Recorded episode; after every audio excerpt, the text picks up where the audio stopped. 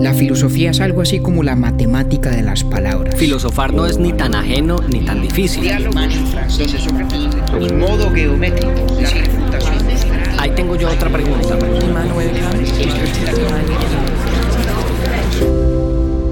Urbi et Orbi a la ciudad y al mundo. Buenos días, buenas tardes, buenas noches. Este es el episodio número 40 de Urbi et Orbi y también el final de la tercera temporada.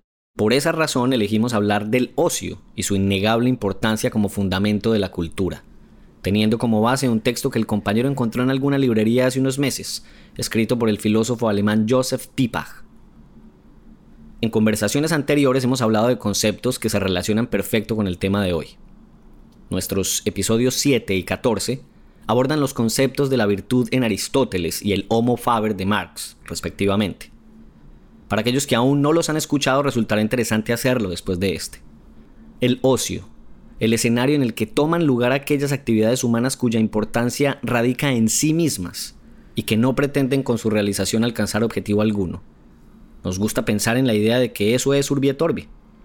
Para quienes lo hacemos sin duda, y ojalá también para quienes nos escuchan. Mil y mil gracias a quienes nos acompañan desde la primera temporada, a quienes van y vuelven de vez en cuando, y quienes recientemente nos encontraron. Aquí siempre estaremos esperando por ustedes. Este es Apología del Ocio.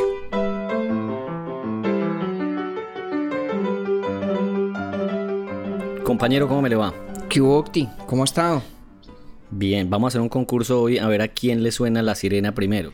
Ah, claro, porque los dos estamos hoy grabando desde Nueva York. Usted ya va, Así es. ya varios días por acá, pero seguimos sin ser capaces de descifrar una manera de grabar eh, estando juntos, presencial y físicamente, ¿no? Hombre, sí, no eso es un misterio por resolver. Sí, no. Ya, será para la próxima temporada. No, el día en que Urbi de Torbi termine de sacarla del estadio, nos escuche Shakira, nos promueva y podamos alquilar un estudio de grabación de verdad. Bueno, vamos para esa.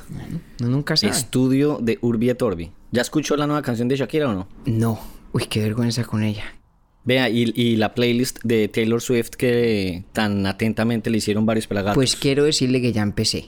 Quiero decirle que ya empecé. Ahí voy. La cosa va mejor de lo que yo esperaba, debo confesar. Sí. Y creo Sí, que sí, le sí. debo a los queridísimos urbinautas que me sugirieron eh, canciones. eh, les debo una actualización por vía Instagram, incluido Víctor Quesada. Víctor Quesada me escribió directamente a mandarme, a mandarme un par de sugerencias suyas, ¿no? Vea qué bien. No, a mí me gusta mucho su música, la, no la de Víctor, sino la de Taylor Swift. Eh, La- Hoy le voy a dar, le voy, le voy a cambiar el dato inútil pero divertido por, por un chiste que me mandó Cristian Gutiérrez que me manda muy buenos memes. A él le da mucha risa que yo diga que él es mi uno de los proveedores de memes de Instagram porque él es un profesor muy bien reputado. Entonces los estudiantes dirán, "Vea, pero a nosotros porque no nos manda memes Eh, y, nos, y nos hace justicia en, en el, en el, ¿qué? En los exámenes. Entonces dice, dice así, me contaron que me estás engañando con un filósofo. No, mi amor, para nada. Puras falacias epico- epicureístas presocráticas. Yo no entendí, por supuesto. Y entonces le digo yo a Cristian, casi que no puedo pronunciar epicureístas. Sí, que además, que además es un ¿Y es bueno el chiste o qué? Pues, pero es un neologismo de meme, porque debería ser epicúreas. Ajá, ok. Falacias epicúreas. ¿Pero está bueno está, o no? Pasa, pasa, pasa. Falacias pero no, no es igual de bueno que el que tenemos nosotros sobre el mito de la caverna. Ah, el mito de la cara, muy Ese bueno. es el mejor meme de filosofía que yo he visto hasta ahora. Salvo de pronto una foto que me mandó eh, una oyente muy fiel nuestra en Medellín, Lina, eh, que me pareció mundial. Me mandó un correo electrónico solamente con esta foto, sin ningún texto, ni siquiera en el sujeto del, del correo. Y es una, una caneca que tiene pegada la foto y el nombre de nuestro querido René Descartes. Ah, yo vi esa foto, usted me la mandó, es maravilloso. Sí, Creo que tenemos que sí, poner sí. al Instagram. Pon- pongámosla esta semana. Buenísima, buenísima, Sí. buenísima. Bueno, un saludo a Haifa Messer que le estoy aquí invadiendo su casa eh, porque me, está, me la está prestando, no solo para grabar Urbi et Orbi, sino también en su sofá. Yo voy de sofá en sofá. Ya voy Y para el suyo, también si se descuida. Y, y el saludo creo que tiene que ser extensivo al novio de Haifa, que entiendo es muy fiel oyente de Urbi de Torbi en República Dominicana, ¿no? Fernando, Fernando le está haciendo la competencia en República Dominicana con Urbi et Orbi a Romeo Santos, Juan Luis Guerra y Fefita la Grande. Con eso maté a los tres. porque No, no creo que sepan que es Fefita la Grande, yo sí. Uy, ya le iba a decir, yo no tengo ni idea. Fefita la Grande es una merenguera. es- Esa, esa, esa es, mejor dicho, Celia Cruz de República Dominicana. Bueno, me la tendrá Eh. que mandar. Oiga, Bueno. pilas que estamos Sí, como sí, en sí. el primer capítulo de este podcast. No, ¿Tiene un pero sabe que yo ya? le iba a decir yo que, que, pues es que estamos, eh, ya, ya vamos para vacaciones, entonces pues de todas maneras me parecía eh, que nos podíamos dar esa licencia y además por el tema que escogimos intencionalmente para terminar la tercera temporada de Urbi et Orbi. Sí, Eh, señor. Y a mí pues me encantó el libro que me recomendó y lo que usted tiene en la cabeza, entonces háganos el homenaje. Pues hombre, ¿cómo le parece Octavio que hace ya casi un año, cuando estaba en, en su punto más álgido, tal vez la propagación del, del COVID en la ciudad de Nueva York, María Cristina y yo aceptamos una invitación muy generosa de dos amigos nuestros que habían alquilado una casa como cerca a la playa, un poquito retirada de la ciudad, para ir a pasar con ellos un fin de semana.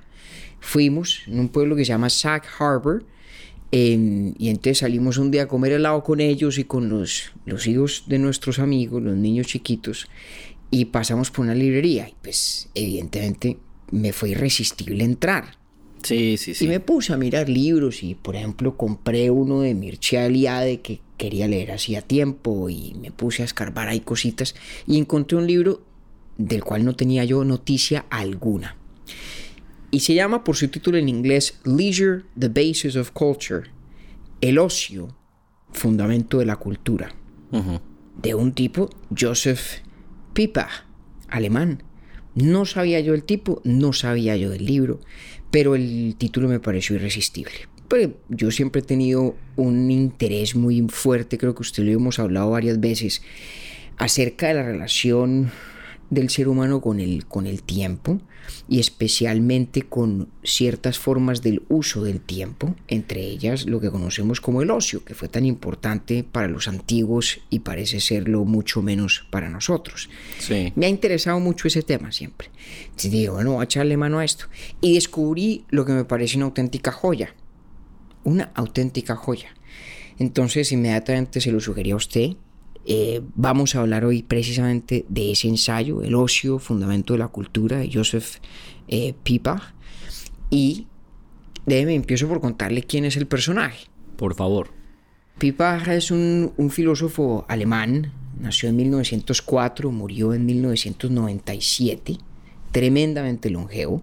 Y ya se va a dar cuenta usted por qué es tan a propósito este hecho que destaco yo sobre su vida, y es que era hijo de profesor y su padre era el único profesor de la única escuela de su pueblo Ok. pueblito pequeñito en Alemania. El tipo descubrió la obra de Santo Tomás de Aquino, relativamente joven, ya en la universidad. Sí. Empezó a leer los comentarios al prólogo del Evangelio según San Juan y quedó enamorado de Santo Tomás y dedicó su vida como pensador católico que era eh, fundamentalmente a las ideas tomistas. Y por ahí en 1947 escribió este libro, eh, Muse und Kult, Leisure, the Basis of Culture, el ocio, fundamento de la cultura. Se tradujo al inglés en el 51 y fíjese esto tan curioso, en la primera edición el prólogo lo escribió T.S. Eliot. Eso ya, eso ya debería ser suficiente carta de recomendación. Eh, además ha sido un pensador muy influyente en, en Joseph Ratzinger, el, el Papa emérito Papa Ben- Benedicto. Benedicto. Exactamente, el Papa emérito Benedicto XVI. Eh, y bueno, este tipo para mí fue un descubrimiento, un descubrimiento exquisito que he recomendado profusamente desde entonces. Sí, usted me lo recomendó con mucho entusiasmo el- en enero que estuvimos mercando libros también. y desde Mucho, mucho. Vea, pero entonces la edición nuestra o la que yo compré con usted ahí, eh, no, no, ese sí no tenía eh, el texto de T.S. Eliot. No, ni la suya ni la mía. Eso está en la primera traducción que se hizo mm, que a- buscarlo. al inglés. Hay que, Bueno, yo quedé con la misma inquietud. Hay que buscar Sí, ese prólogo. Sin de quitarle T.S. mérito a la que tiene esta edición, es muy bonita, es de un No, no, no, sacerdote sí. jesuita, es muy Eso- chévere. sí, también. exacto. Es una edición del sello editorial de la Compañía de Jesús en Estados Unidos que se llama. Ignatius Press. Ajá. Muy, muy bonita. Pero bueno, hay que buscar el prólogo de T.S. Eliot. Pongámonos en esa tarea, Octi, para compartirlo. Pero bueno, vamos al, al núcleo del asunto, ¿no? Pipa lo que dice esencialmente es que, como intuimos muchos, hay una historia interesante en la relación del ser humano con el ocio. Arranca tal vez por una observación etimológica interesante, ¿no? Y es que la palabra ocio, eh, en últimas, sus raíces están en el griego skole, latín scola, que tiene que ver con escuela, de allí viene Sí. la palabra escuela, ¿no? Y la idea del ocio esencialmente está fundada en oposición al trabajo, al trabajo productivo, es decir, a las actividades humanas que tienen por fin algo más allá de ellas mismas. Sí. Entonces, los griegos, por ejemplo, el mismísimo Aristóteles, sostenía que el ocio es esencial para la virtud. Es imposible construir una vida virtuosa sin ocio. En la teoría de Aristóteles eso tiene unas implicaciones un poco perversas, ¿no? Porque claro, en, la configuración política de Atenas, sociológica de, de la Atenas clásica, pues había un grupo muy reducido de hombres, y lo digo con género, ¿no? Con intencionalidad de género, de hombres eh, atenienses ricos que gozaban de ocio, pues porque vi- podían vivir del trabajo ajeno, ¿no? Sí. Y precisamente porque podían vivir del trabajo ajeno, pues gozaban del ocio que les permitía dedicarse a la vida de la virtud y en últimas, como propone Aristóteles en el libro décimo de su Ética a Nicómaco, la vida contemplativa. Entonces, eh, Pipa, ¿qué dice? Dice, mire, hay una historia importante en la tradición occidental, en la tradición clásica, de conferirle valor al ocio, de creer que el ocio es importante. Y el ocio, como digo, se define por eh, contraste o en contraposición al trabajo. Ahora, la asociación aquí fácil para nosotros, que es un hábito lingüístico, pero a la vez un síntoma de lo que eh, Pipa está tratando de diagnosticar, es que cuando pensamos en ocio pensamos en, en la no actividad, ¿cierto? Como en la parálisis. Sí. Y cuando pensamos en trabajo, pensamos en actividad. En realidad, esa no es la distinción de los clásicos. No es tampoco la distinción que nos, que, que nos propone esta, esta tesis de Pipa. ¿no? La distinción relevante es entre actividades que tienen por fin algo más allá de ellas mismas y aquellas que son fines en sí mismas. Y de ahí viene la distinción muy importante también en la tradición de Occidente entre las artes liberales y las artes serviles, como se las solía llamar. ¿Sí? Las artes liberales, por eso viene la idea de la escuela, el lugar donde se aprende las artes liberales, son las artes del ocio. Son las actividades que buscan, digamos, el ensanchamiento del espíritu humano, el cultivar nuestras disposiciones y sensibilidades como personas, cabalmente, más allá del adquirir destrezas concretas que permitan desempeñarnos en un, en un oficio, que es lo que corresponde a las artes serviles. No, evidentemente en esta tradición la filosofía es, digamos, el arte liberal por excelencia. Es una actividad que tiene por fin nada que vaya más allá de ella misma. Y ahí está su gran diferencia, digamos, con el sentido eh, nuclear de la idea de trabajo, que es el emprender una actividad cuya justificación, cuyo propósito va más allá de esa actividad misma, ¿cierto? Sí. Y me parece que eh, Pipa dice una cosa de profunda importancia. Voy a leer la frase en inglés porque me parece bella la traducción.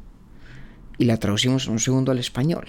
Dice, Not everything is useless which cannot be brought under the definition of the useful.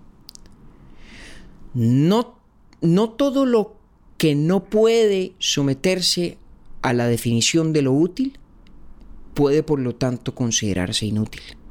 Es decir, hay una categoría de actividades humanas que están exentas de la noción de lo útil. No son ni útiles, en el sentido de que no sirven a un propósito ulterior, ni son inútiles tampoco. Eso es clave. Son actividades que están como en su propio punto. Actividades que son, digamos, ellas, su propia recompensa, su propio fin. Esas son las artes liberales. Ese es el verdadero ocio. La capacidad de emprender esas actividades, que, como debe ser claro, no tiene nada que ver con la pereza o con la ociosidad. O con la ociosidad. Exactamente, ¿no? Luego, digamos, en la, en la teología y en la doctrina medieval eh, de los pecados capitales, por ejemplo, se habla de la pereza. La pereza y el ocio no son lo mismo. Nuestros usos lingüísticos las asemejan mucho, pero repito, eso es sintomático del problema. Sintomático de la incapacidad de ver la categoría del ocio como algo que es que, digamos, corresponde a facultades humanas esenciales y que tiene un lugar propio e importante en las vidas de todos nosotros, o que debería tenerlo, o mejor, cuya ausencia es cosa que lamentar, que es precisamente lo que cree eh, Pipa, ¿no? Hay, hay algo que él dice que me llama mucho la atención y es que además de hacer la aclaración o la diferenciación entre ocio y ociosidad, también habla puntualmente de que tampoco es ocio aquel descanso que sirve para eh, hacerle pausas a un trabajo. Sin importar qué tanta, qué tanta duración tengan o qué tanta frecuencia. Eso es otra cosa y me llama mucho la atención. Exactamente. El ocio, bien entendido, es la esfera de actividades humanas que ensanchan el espíritu, que lo engrandecen, que lo nutren, que lo profundizan. No es una pausa para poder mejor trabajar. Eh, ajá. Podríamos decir incluso que tal vez el mayor enemigo del ocio es el invento del fin de semana, o la creación del concepto del fin de semana. Así lo plantea y, y- y sí que lo es de acuerdo con lo que le está proponiendo. Claro, Ah. que, que, digamos es una, es una pausa estructurada en función del mejor trabajar. Así fue como nació, ¿no? Cuando Sí. en, los, en los albores de la revolución industrial, incluso hacia finales del siglo XIX, si la memoria no me falla, empieza a estructurarse el calendario en torno a unos días de pausa laboral para que los días que no son de pausa sí sean de ininterrumpida actividad, laboral, de actividad Sí. de trabajo. Aunque dice también algo bien interesante del domingo como el día dedicado a algo completamente distinto que Ah, no sí. es descanso y que no es trabajo. Eso también me pareció Sí, bien correcto. Pero espere un momentico que ya vamos para allá, porque ese es, digamos, como el, como el tercer movimiento de esta pequeña sonata, digamos. Si el primero es entender qué es el ocio, no es el trabajo, no es la actividad que tiene por fin algo que está más allá de sí, y no es la inutilidad o la, mm, digamos, pereza pasiva, la cesación de todo simplemente por cesar, Sí. como por cerrar los ojos, apagar la mente, sino que es otro tipo de momento vital alrededor de actividades que, como digo, son fines en sí mismas. Ahora, fíjese que en esto, digamos, el hecho de que a alguien le paguen por hacer algo no define inmediatamente si esa actividad cabe dentro de la categoría del ocio o del trabajo. No hay De personas acuerdo. que tienen la fortuna de que les remuneren lo que bien podría ser su actividad de ocio, ¿no? Si a usted y a mí nos pagaran por hacer este podcast, pues caramba, pues sería trabajo en el sentido llano de la palabra, pero mm, sería una perfectamente legítima extensión del ocio en el sentido que estamos, digamos, delineando en este momento. Y aquel pelagato que es de, acuerdo con lo que usted acaba de decir, se acordó de pronto de un capítulo anterior, allá vamos más tarde. Ah, bueno, pues tráigalo al baile de una vez, porque A- pues, a- digamos, a si el Marx. primer, si el pri- exactamente, a nuestro querido Karl Marx, porque si el, el primer movimiento, como digo, de esta, de esta sonata, casi una fantasía, porque la vamos a hacer sin pausas, em, es entender qué es el concepto de ocio, pues nos sirve mucho de volvernos algo que hablamos hace rato, Octi, que es la noción del homo faber de Marx. ¿no? La noción de que la realización humana reside en el emprender actividades eminentemente creativas cuyos productos, cuyas encarnaciones sean expresiones de quién uno es desde el punto de vista individual. ¿no? También tiene, tiene mucho que ver con esto del ocio. Tiene mucho que ver con la idea de hacer cosas que son expresión, refinamiento, materialización de nuestras más elevadas facultades, de lo que nos hace más característicamente nosotros, como humanos, pero además como individuos. ¿no? Y por eso, obviamente, la asociación, repito, con las artes liberales y con la madre de las artes liberales, que es la filosofía. ¿no?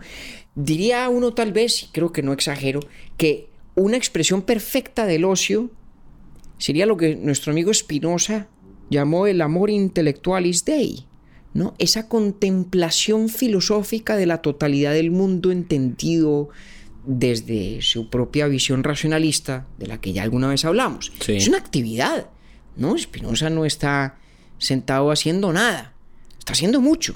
Echando Pero lo que está globos, como dice haciendo- uno. No, no está echando globos, Ajá. está haciendo mucho, pero lo que está haciendo tiene un valor que no depende de ningún resultado ni de ninguna actividad ulterior, más allá de aquella que ya está emprendiendo, que es el acto de contemplación divina. Que ahí es donde está la ruptura entre el ocio y el trabajo. Es de esta Exactamente. visión. Que, que no Exactamente. tiene, es decir, el ocio, para entenderse, no necesita una razón distinta a el hecho mismo. Correcto. No en o la cambio- actividad misma. O la actividad misma, mejor aún. No en cambio con el trabajo. Que cada, cada acción del trabajo obedece a la búsqueda o la consecución de un resultado. Y por eso de pronto es que a nosotros, en nuestros días, cada vez se nos hace más difícil entender el ocio. E, e incluso eh, como que culturalmente eh, en ocasiones está mal visto. Claro.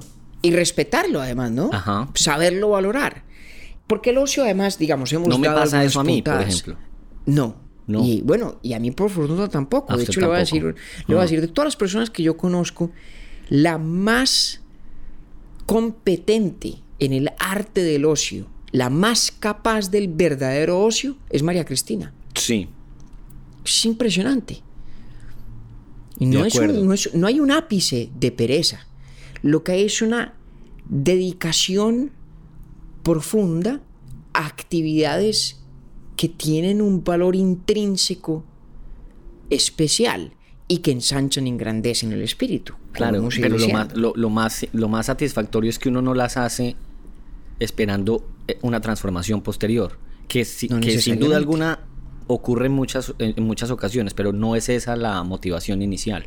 No, no necesariamente. Ah. Eh, Fíjese que ahí ocurre algo parecido a lo que alguna vez hablamos de la paradoja del hedonismo, ¿se acuerda? Sí. Que contábamos que la paradoja del hedonismo es que una persona que dedique su vida a maximizar el placer, probablemente al final del día tendrá una vida mucho menos placentera Así que alguien es. que simplemente se dedique a hacer lo que quiere hacer, sin estar todo el tiempo pensando en la optimización de los placeres. Así Algo es. parecido puede ocurrir. El que emprende estas actividades con el propósito y, em, consciente, intencional de la autotransformación, a lo mejor no logra tanto de aquello como quien las emprende por el valor intrínseco que tiene. Entonces, hemos dado hemos, hemos ido danzando alrededor del concepto del ocio, Está bueno el baile, está bueno. pero me parece que hay un punto que nos falta precisar, el componente afectivo, digamos, del ocio. Pipa dice una cosa que me parece bien atractiva, bien interesante, y es que el ocio verdadero, a diferencia de la pereza, pero también a diferencia del trabajo, eh, eh, repito, en el sentido de trabajo que nos interesa en este contexto, expresa una actitud de celebración contemplativa, de observar, una actitud eminentemente receptiva frente al mundo, Eminentemente receptiva, así es. desprevenidamente receptiva, más aún, alegremente receptiva. Sí. Y, y podemos encontrar muchas formas de ilustrarlo. De nuevo, la contemplación mística cabría perfectamente allí. Como cabría incluso ese momento tan bello de la película Soul del que hablamos alguna vez en un Instagram Live, Octi, ¿se acuerda? Cuando cae esta hoja en otoño Ah, de un árbol. Espectacular ¿no? ese momento. Y es el momento, voilà, de la película. Sí. El ocio es eso. El ocio es la capacidad de ponerle pausa. Tiene un ejemplo incluso Pipa eh, parecido. A ver. De mirar una... eh, En el libro lo describe así como alguien que, se- que está mirando, creo que es como un arbusto y, y se detienen las hojas de ese árbol sin ningún propósito distinto a admirar y apreciar su forma y su color y demás. Exactamente. Pero sin, sin necesidad de tomar medidas ni cosa por el estilo. Exactamente. Entonces, que, que se, que se parece a ese momento de la película fue lo que me, Exactamente. me recordó. ajá. Exactamente. Perdón la No, no, interrupción. no, pero tiene usted perfecta razón. Porque se trata de una cesación de la actividad volcada a lo útil que, que expresa, digamos, pausa, silencio, sosiego, dejar que las cosas se den, una cierta receptividad y una receptividad alegre. Por eso eh, Pipa habla de una celebración contemplativa. ¿Y por qué eso es importante? Bueno, ¿por qué es importante todo esto? Es el segundo movimiento de esta conversación, Octi. Bueno, ¿por qué importa?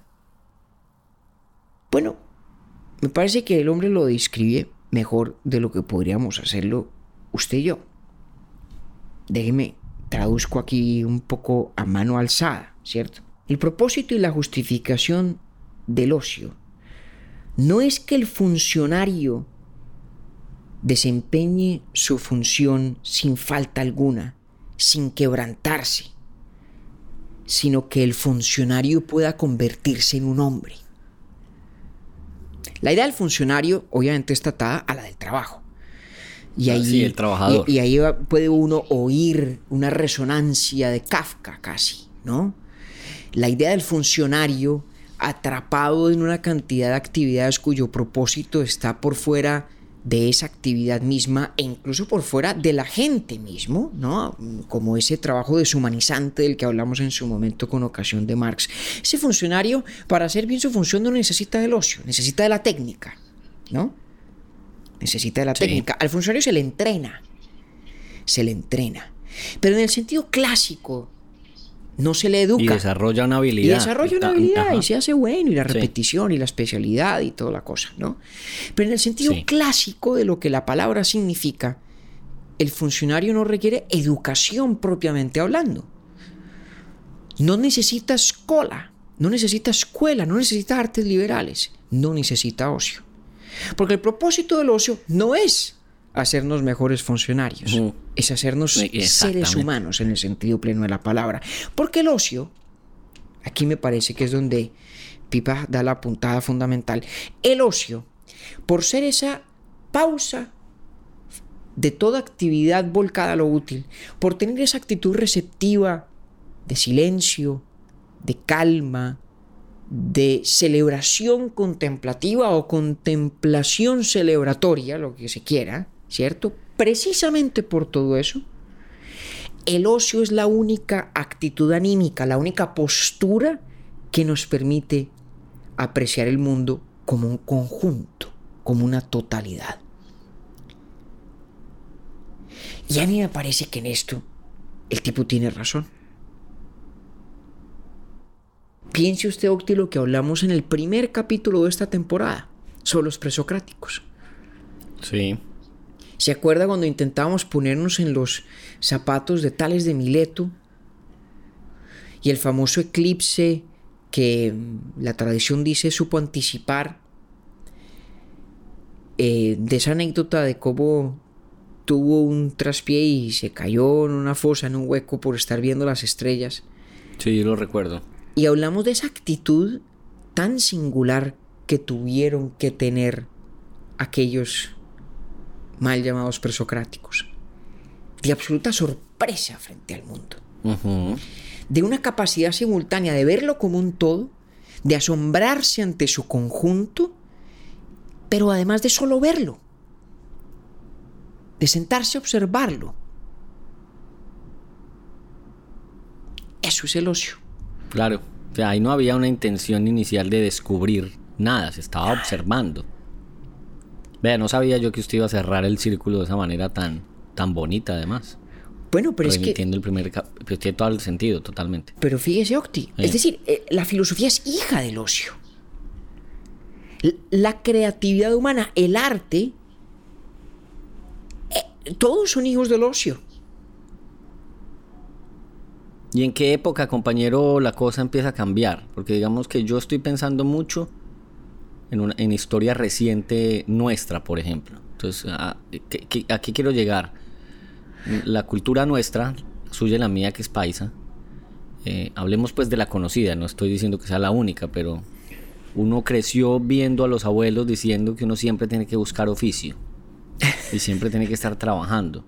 Y ese era el imaginario de una vida que además tenía mucho que ver un poco, pues, que, y lo tocamos en el capítulo de Marx incluso, eh, con la religión, ¿no? Que había que vivir para trabajar y, y, honrar las fiestas. Em, pero como que se empezó a, sí, digo yo, como a, quitarle la virtud al ocio. Y sí que es cierto hoy en día, pues ya, eh, cuando todo tiene que tener sentido, toda acción debe obedecer a un propósito eh, de crecimiento, de progreso y de productividad. Eh, entonces el que para, el que para no, no está bien visto. Bueno, a pocos, a, pocos no nos importa, pero, pero, pero no está bien visto muchas veces. Bueno, fíjese, esto es interesante. Primero, la palabra negocio es la negación del ocio. muy, muy, estrictamente hablando desde el punto de vista etimológico. ¿no? Vea. Eh, claro. Pero segundo, recuerde que hacíamos hace un momento la observación de que el ocio y la pereza, la vagancia, si se quiere, no son lo mismo.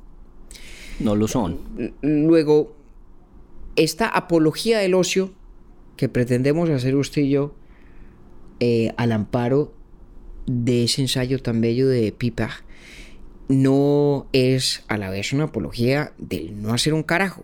Ajá. ¿No? son dos cosas distintas. Absoluta, no, no es. eso no, es. es más, es más, vale la pena repetirlo. Eh, la crítica que hace pipa a la pereza es que es de hecho una extensión del culto al trabajo. También, sí, él lo menciona. Que, que, que, tiene la incapacidad de imaginarse actividades que estén fuera de la polaridad entre lo útil y lo inútil. Sí. Precisamente ahí está el problema. Ahora, ¿dónde, ¿dónde arranca el lío? Bueno, en gracia discusión yo creo que algo de razón tiene Marx la revolución industrial sacude la forma de trabajar, La, división del trabajo y la superespecialización de las funciones hace que un mayor número de personas no puedan ver en el producto de lo que hacen en el trabajo una expresión significativa de su individualidad. Yo creo que todo eso tiene su dosis de verdad. Y fíjese que eh, Piper de hecho cree que ese ideal de lo que él llama el trabajo total no es del todo ajeno a los totalitarismos del siglo XX, uno de los cuales pues tuvo que conocer muy de cerca en carne propia en Alemania, ¿no?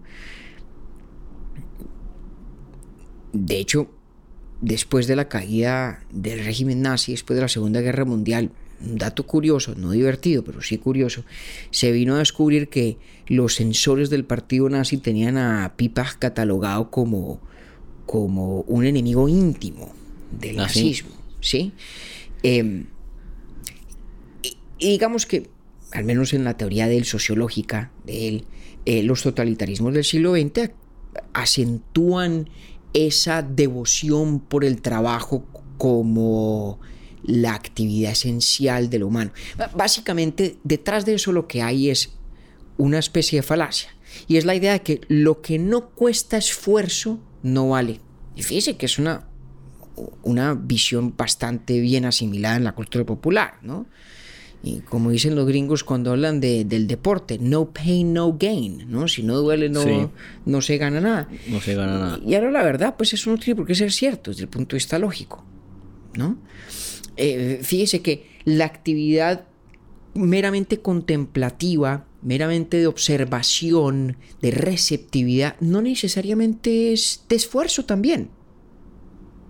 ¿no?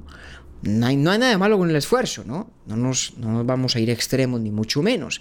De lo que se trata es de, entender que en el, digamos, en el clima cultural que valora por encima de todo el trabajo como dedicación a lo útil, digamos que concede al esfuerzo un lugar de primacía en la cultura independientemente de cuáles sean sus frutos, ese es un clima que a la vez desconoce o deja de lado o le reduce el oxígeno a esto otro que es tan importante. Pues tan importante es que Aristóteles creía que era el supuesto de toda vida de virtud, la condición de posibilidad de la eudaimonía. Hombre, caramba, yo no sé usted, pero cuando Aristóteles dice una cosa de esas, yo me inclino a pensar que algo de razón tendría, ¿no? Y luego algo nos estamos perdiendo nosotros, algo nos estamos perdiendo nosotros, por todo lo que el ocio, las artes liberales, esa verdadera escuela en el sentido clásico de la palabra, permiten hacer para que más que funcionarios seamos seres humanos, en el sentido más pleno y expansivo de la palabra. Homo faber verdadero, como lo habría querido eh, Marx. Como lo habría querido Marx. Sí, empieza uno a ver puntos en común de aquí para atrás con, con muchos otros. Ya mencionamos Aristóteles, Marx. Claro. Y hasta Nietzsche, ¿no? Claro, pero claro, claro que Nietzsche. Y ahí usted me da pie para, para el tercer movimiento de esto. Porque muy bien. Pepe cierra con una cosa muy, muy interesante, con una idea bien provocadora. Y es que él cree que lo único que puede rescatar a la humanidad de la pérdida del ocio es la religión. Ya, sí. Porque dice... Eso es como, eso me pareció, como dice Camilo, rompedor. ¿Rompedor? Mm. Claro, porque dice, mire, el único modelo de actividad humana que por definición, por esencia, tiene esas características del ocio, esas características de celebración contemplativa, de pasividad, en el buen sentido, de receptividad, de pausa, es la fiesta religiosa. Es ah, el, séptimo día de la creación. Ajá. El domingo. Y eso lo contiene todo. ¿No? es lo, único que, contiene todo en, nuestro esquema, ¿no? Dice Pipa. Exactamente. Entonces, mire, mire, mire lo que dice. Si la celebración está en el núcleo del ocio, entonces el ocio solo es posible y justificable sobre la misma base o con los mismos fundamentos de la celebración del festival. Y esa base, ese fundamento en la cultura, es el culto a la divinidad. ¿Ese festival, ese culto a la divinidad, es el mismo carnaval o no? Pues es el mismo origen, claro. Es el mismo origen, ¿cierto? Es el mismo origen. Por eso creo yo que lo puso usted a pensar en Nietzsche, cuando en nuestro taller de lectura el año pasado leímos El nacimiento de la tragedia. Y hablamos de lo dionisiaco, y hablamos de la experiencia, digamos, mística, si se quiere, religiosa, de mancomunión con la totalidad del mundo. Si hay algo que permite la contemplación del mundo como un todo, como una totalidad, es precisamente la postura religiosa. Yo diría que en gracia discusión la filosófica también. Ahora, lo que pasa es que Em, en otros ensayos del que no vamos a hablar hoy, pero que es muy interesante también, que se llama El acto filosófico, Pipard de hecho dice que la filosofía en últimas tiene una actitud profundamente religiosa en su, en su núcleo, en sus entrañas. Entonces para él ahí no hay una distinción de fondo. Y fíjese que de hecho el título de su ensayo, Ocio el ocio fundamento de la cultura, se vuelve ahora bien interesante. La palabra cultura viene de culto, cultus en latín. Precisamente la celebración de lo divino. Entonces, hombre, a lo mejor hemos pecado un poquito por impresionistas hoy, Octi, porque más que la elaboración de un argumento en todo el rigor lógico al que nos acostumbraron Descartes, Spinoza, Leibniz en esta temporada, aquí hay más bien unas observaciones sociológicas, culturales, psicológicas, que es más lo que provocan que lo que afirman. Pero lo que provocan es muy interesante, al menos lo es para mí. Pues yo le iba a decir que por eso me tiene tan contento. Porque hay algo, Pues hay, algo allí que yo sí creo que hemos perdido. ¿Qué es qué? Ese ocio, esa capacidad de actividades que trascienden la dicotomía, Piper diría que falsa, entre lo útil y lo inútil. Esas artes liberales. Esa actitud filosófica, contemplativa y para quien así lo quiera, religiosa también frente al mundo. Que supone la capacidad de sorprendernos, que nos exige, o mejor, nos invita a pensar, a pausar, a cultivar no lo que de funcionario tenemos, sino lo que de persona albergamos, lo más profundamente humano que tenemos. Y dije yo, hombre, cómo después de semejante descubrimiento que como contaba al principio fue bien accidental, hace un año ya, cómo me iba yo a abstener de compartirlo con usted y con nuestros muy queridos pelagatos urbinautas. A mí me gustó mucho porque, digamos, recoge lo que hemos hablado, un poco de Aristóteles cuando tocamos la virtud, el Homo Faber de Marx, que fue un capítulo que especialmente eh, me gustó eh, preparar, grabar pues y, y escuchar posteriormente. Pero Pipa, es la vaina, ¿no? Es que yo no, yo no puedo dejar de pensar en Piper Pimienta, que usted no sabe quién es Piper Pimienta, ¿cierto? No. Bueno, le voy a contar que Piper Pimienta es un personaje que tuvo que haber sabido muy bien acerca del ocio. ¿Por qué o qué? No, Era un cantante de salsa muy, muy famoso. Cantó con Joe Arroyo, que ese sí pues usted lo conoce. Bueno, sí, sí. Ese, era, ese era el mismo, ese era el Si mismo el parche. tipo disfrutaba de, si disfrutaba de pausas contemplativas, le concedo la extensión de los... Ave María. Entonces yo por eso siempre que leo a, a Piper, que, que usted me enseñó pues que no es Piper, sino Pipac, eh, pienso en Piper Pimienta. Pero entonces Pipac sí extiende, va un poquito más allá para analizar y abordar el ocio. Pero todos coinciden en algo que al menos a mí me hace sentir muy bien, y es que hace parte de la vida misma. Claro. Pero no, y no, y- como lo que dice todo. Es decir, es, decir, la frase no todo puede ser trabajo, aquí no podría ser más cierta. claro. Pero lo importante además es que no es una afirmación fáctica. No es que el ocio hace parte de la vida. Lo que nos están diciendo en el fondo es que debe hacer parte de la vida.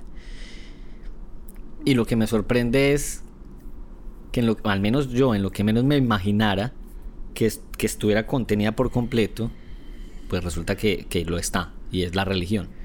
Por lo menos en la... Esa sí. distinción que hace, sí, y esa distinción o esa mm, descripción más bien que hace él entre el alma y el espíritu, el cuerpo y el espíritu también parece espectacular, que no sé si usted quiere eh, entrar por No, ahí pues un cuéntelo usted. poquito. Lo que pasa es que eso ya es una, ya es una discusión metafísica. ¿No? Y ya Ajá. usted y yo sabemos, y nuestros cinco pelagatos también, que cuando en este podcast le cogemos el tiro a la filosofía de la mente, nos vamos por un, por un laberinto del que no recoge nadie. No, pues yo para no me meto solo. Entonces, Sí, no, no, no. entonces guárdemelo, apúntemelo por ahí. Páseme una caperuza, páseme una caperuza al Bueno, menos, pues. guárdemelo por ahí.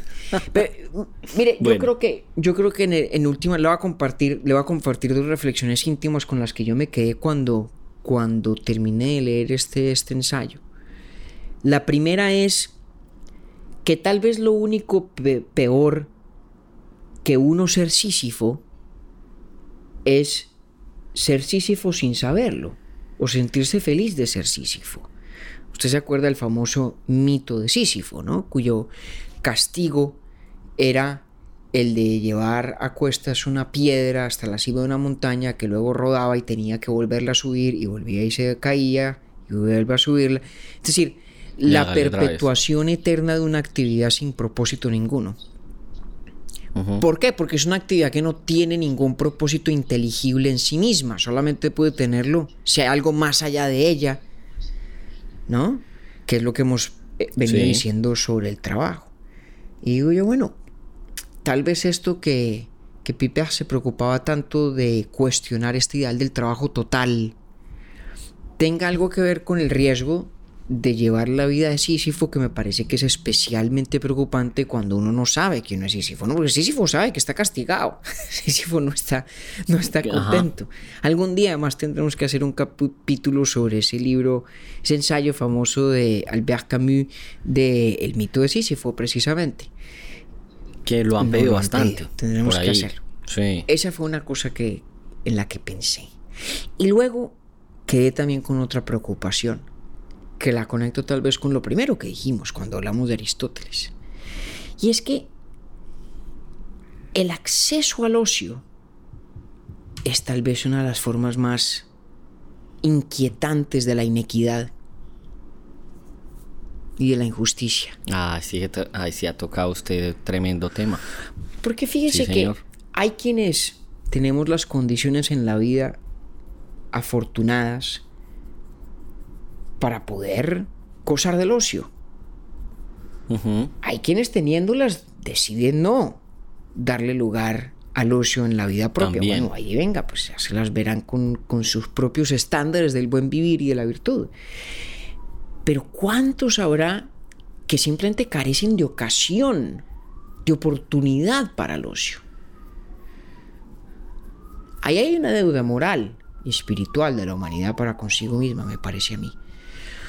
Es una deuda que tiene que ver con el tiempo, de cuánto tiempo disponen los demás para asignarlo a las actividades que a bien tengan y qué tanto acceso tenemos todos a ese tipo de actividades que en el mundo clásico se habrían llamado artes liberales, que son esas ensanchadoras del espíritu, esa tierra fecunda que bien cultivada con buen ocio da mm, excelentes, bellísimos frutos.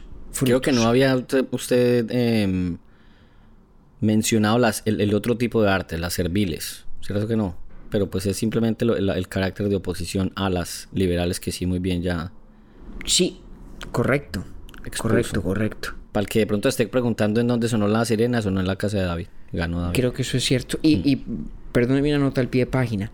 Serviles no porque quien las desempeñe sea servil.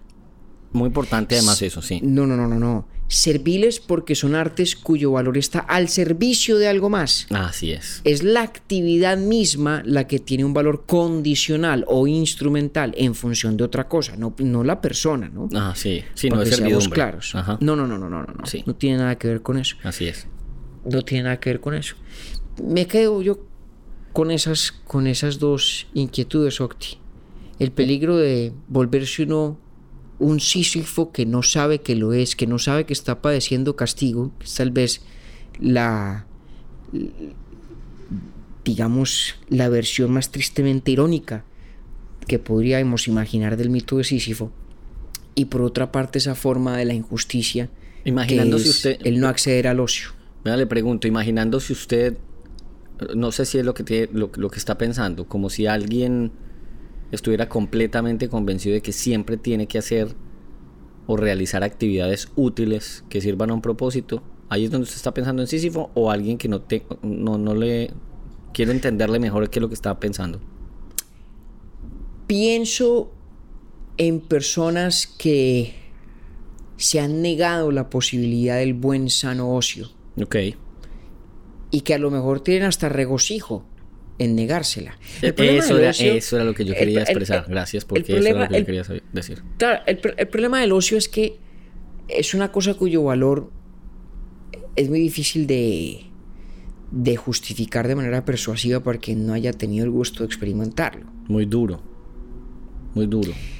¿No? Eso es ah. como, qué sé yo, creo que este ejemplo lo he usado alguna vez antes también en, algún otro capítulo, pero eso es como el tema de las aceitunas. ¿Cómo le explica a un niño que las aceitunas son deliciosas? Pues, ¿cómo le explico yo a, mi versión de, de siete años que eran buenas? Exactamente, mm. algún día las prueba y le encantan y ya después de que las ha probado y le gustaron, pues no se imagina vivir sin aceitunas. Estoy exagerando un poco, pues, pero, pero algo semejante procede en este caso. Eh, parte del, de la de la dificultad de una cultura del trabajo total es que se precia de cerrarle la puerta al ocio. Y cuando uno no ha experimentado nunca el ocio es muy difícil entender su valor. porque hay precisamente que tener un espíritu amplio para saber valorar la amplitud de espíritu.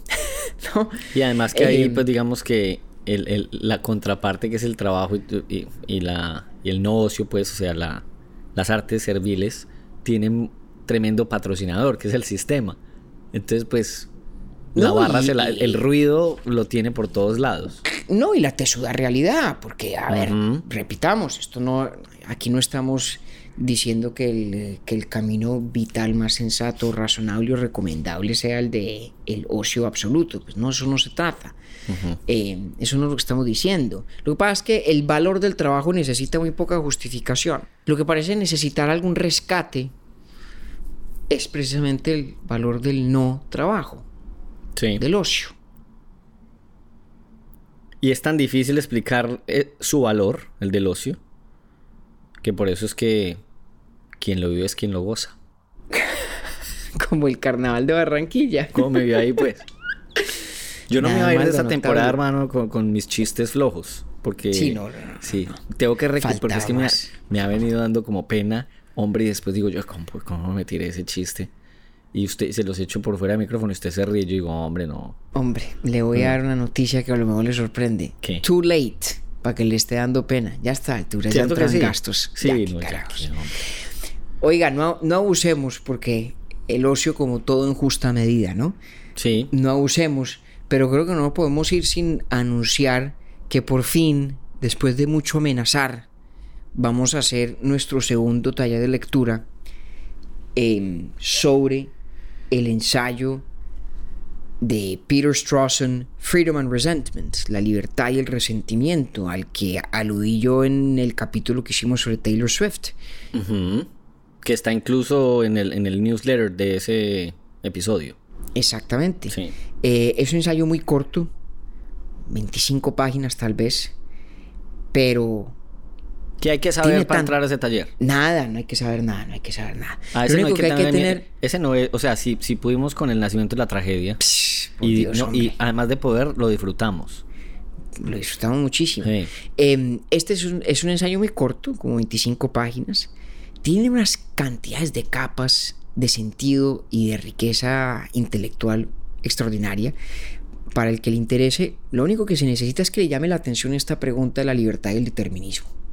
¿Qué tanto sentido tiene que nos tratemos unos a otros como seres libres, sujetos de juicios de responsabilidad, si el mundo natural tiene un devenir determinado, si el mundo es determinista? Ese va a ser el tema de nuestro taller de Ese va a lectura. ser el tema. Vamos a reunirnos el 7 y el 14 de agosto.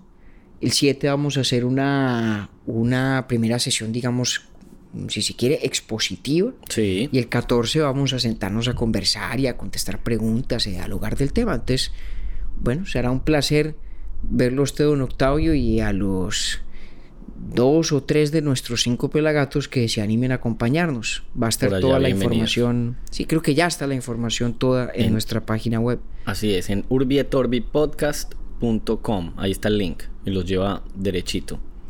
Eh, el que es. quiera el ensayo en inglés, se le tiene en inglés. El que lo quiera en español, también está en español. Que colapsen los servidores de, de Google. en los gatos. Ah, no, esos son los de Netflix, en los gatos California.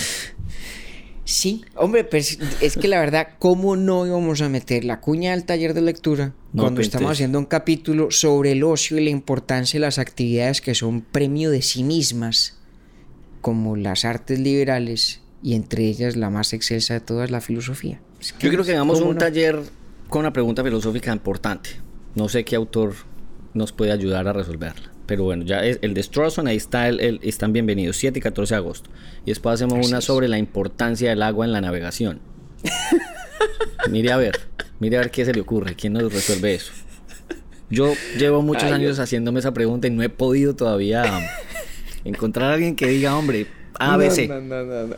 Octavio, cerremos este capítulo antes de que usted siga echando para abajo como la piedra de Sísifo. Estoy como la piedra de Sísifo, sí. Vea, compañero, feliz capítulo 40, hermano. Este es el capítulo número 40 de Orbi et Orbi. Uy, no puede ser. Eso sí es una ociosidad. Fíjese Ah, usted. Eso sí es mucha Esa sí es ociosidad. ociosidad, ¿sí? Eso sí es una ociosidad, como diría mi abuela. Nada, dejémoslo hasta ahí. Sí. Cerramos con esto nuestra tercera temporada y en algunas semanas nos veremos para la cuarta. Bueno, pero prometemos que no nos vamos a demorar tanto como las vacaciones pasadas. ¿Sí o no? Se hará lo que se pueda. Eh, ajá. Un abrazo, compañero. Un abrazo, Octi, y a nuestros queridos pelagatos. Hasta muy pronto. Urbi et Orbi es producido por Bielo Media, con la música original de Felipe Durán, la coordinación general de Camilo Zuluaga y la dirección creativa de María Cristina Pimiento. Agradecemos especialmente a Luchi y Titín por la voz del cabezote y nuestro logo. Nosotros somos David Zuluaga y Octavio Galvis. Feliz día, feliz tarde o feliz noche.